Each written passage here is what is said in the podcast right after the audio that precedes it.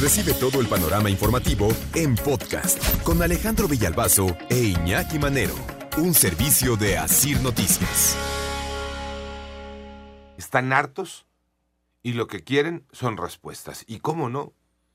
Y estoy hablando de familiares de las mujeres que han muerto por meningitis en Durango. Fueron a exigirle a Héctor Vela Valenzuela, secretario general de gobierno allá en Durango, que meta a la cárcel a los dueños de los hospitales privados donde se han registrado estos casos que al momento, porque desafortunadamente es, esto es y contando, donde al momento van 19 muertos, 18 mujeres y un hombre. Usted me puede decir, la cirugía estuvo el anestesiólogo, estuvo el cirujano, estuvo fulano, fulano, fulano. A eso los quiero en la cárcel, en la cárcel y luego ya que se deslinde. Yo quiero, quiero al dueño del hospital del parque adentro, ya. ¿Saben qué contestó el secretario general de gobierno Héctor Vela Valenzuela ahí en Durango? a estas personas que están desesperadas, que están hartas, que están cansadas, que están dolidas, porque se les murió, se les murió un familiar, se les murió la hija, la hermana, la tía, la sobrina, se les murió aquella mujer que acababa de dar a luz, mm. principalmente porque hay que recordar que prácticamente todas ellas han sido o fueron sometidas a un procedimiento ginecobstétrico, les pusieron la anestesia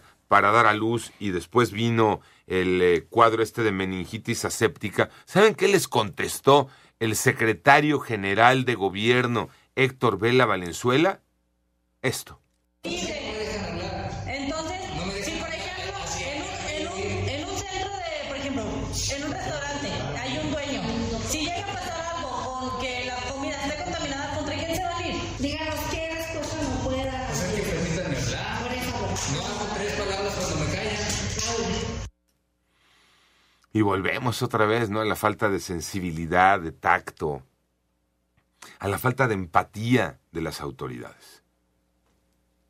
No me dejan hablar. Es que una autoridad tiene que empezar a hablar con hechos. Y este tema delicadísimo de las muertes por meningitis aséptica en Durango tiene tres, cuatro meses. Y hasta que empezó a convertirse en una bola de nieve hasta que empezó a hablarse de él a nivel nacional, entonces eh, empezaron a apelar a la gente. Porque cuando no hay uno o dos casos, hombre, esto no pasa nada, ¿no? Ya van 19 muertos. Y les digo, y terriblemente contando, porque hay 60 personas hospitalizadas. Y más o menos 10 en condición muy grave. Ayer eh, complementaba Iñaki el dato este, de los fallecidos, 18 mujeres, un hombre, pero también por ahí hablabas de otros dos hombres que estaban en eh, las personas hospitalizadas, ¿no? Había, sí, había caso, y eso nos decía Moni Barrera ayer también, que había dos casos sospechosos también de esta enfermedad, pero eh, como personas masculinos, pues fallecidos, nada más uno hasta este momento justicia, ¿no? Y van y le piden a la autoridad, en este caso al gobierno de Durango, que dé la cara, que dé una respuesta, que sea contundente, que sea clara, que alguien explique qué pasó. Y es que eso es lo más lamentable que hemos eh, otra vez escuchado en este país. Cuando una autoridad no tiene respuestas ante un hecho tan grave, tan delicado como la muerte de personas, porque no saben qué fue lo que pasó, al momento no saben qué pasó. Y de esto estamos hablando, llevamos ya meses con esta situación de emergencia en Durango, que hoy se hable más, es porque ya escaló de una manera que no, ya no han tenido cómo detenerla ya en Durango, cómo mantenerla en ese primer círculo. No, esto ya traspasó y, se habla en todo el país y, y, es la plática en el café, ¿no? ¿Qué está pasando? ¿Por qué se está muriendo la gente que recibió esta anestesia? Y al momento no hay respuesta porque se sigue analizando si fue la anestesia como tal, si fue el instrumental médico o si fue un tema de quirófanos. de que se haya algún bicho que esté ahí metido dentro del quirófano, el hospital. Hospitales privados. Privados, sí. Cuatro hospitales privados de Durango. Por eso la gente está gritando que pues deberían de estar detenidos los dueños de los hospitales donde se han dado estos brotes de meningitis eh, aséptica. Y ya escuchamos al secretario general de gobierno de Durango, Héctor Vela Valenzuela, decirle a la gente, pues es que no me dejan hablar. No me dejan hablar, me callan. A ver qué dijo cuando pudo hablar. A ver si dijo algo, algo que convenza. Existen muy avanzadas investigaciones que nos van a permitir encontrar culpables. ¿Por qué? Permítame decir, pero ¿por qué no? Porque todos estos son procesos que jurídicamente deben estar muy bien sustentados porque donde nos equivoquemos en un detalle pequeño nos amparan y saben de qué mal gusto. De qué mal gusto. No, no hay ninguna respuesta contundente, don eh, Héctor Vela Valenzuela, primero. Y segundo, de qué mal gusto eh, imitar a la gente que está reclamando justicia. A ver, si no entendemos y si no somos sensibles de que son familiares de una mujer que ha muerto y que ha dejado a un bebito eh, sin madre, pues de este lado hay que tenerla, ¿no?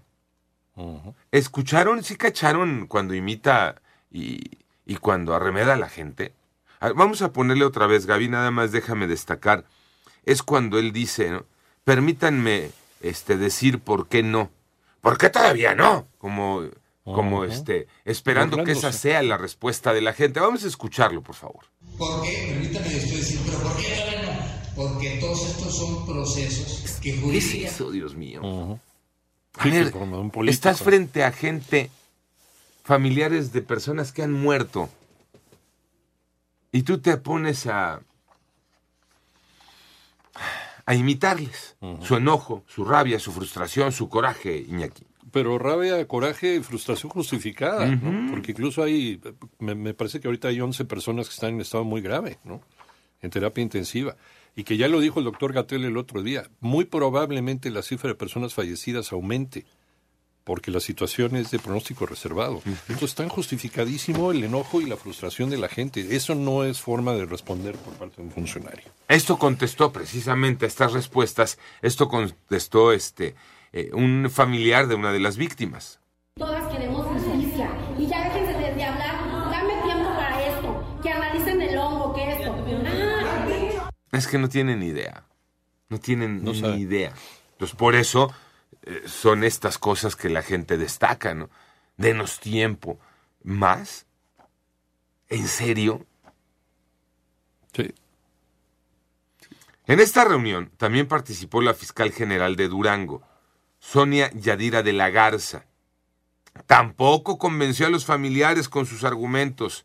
Eso sí, hizo un compromiso, meter a la cárcel a los culpables.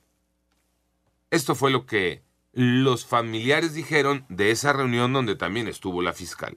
Por ejemplo, en, el hospital privado, la mayoría sabemos que, los, que las pacientes están viniendo del hospital del parque. Sí. Del hospital del parque tiene un responsable, tiene un dueño. Sí. ¿Y dónde está el dueño? ¿Dónde está el responsable?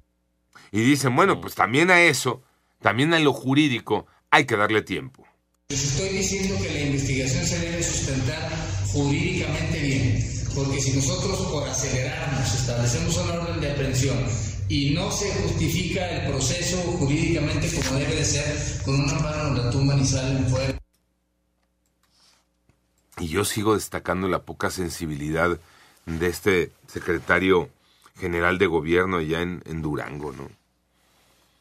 ¿Cómo le habla a los familiares de, de las víctimas? Las regaña, las imita, las arremeda. Sí, no.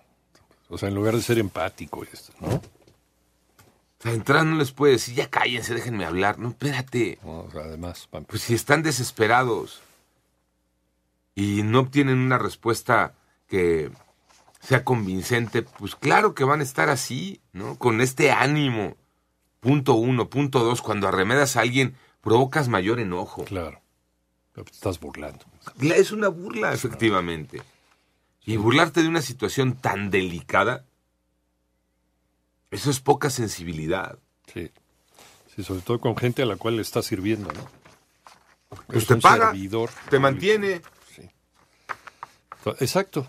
Tú le pagas, tú le pagas su sueldo y, ellos te eligieron para que tú gobernaras, tú pediste ese voto. Y, además, por otro lado, tú deberías ser empático, deberías dar soluciones, no crear más problemas.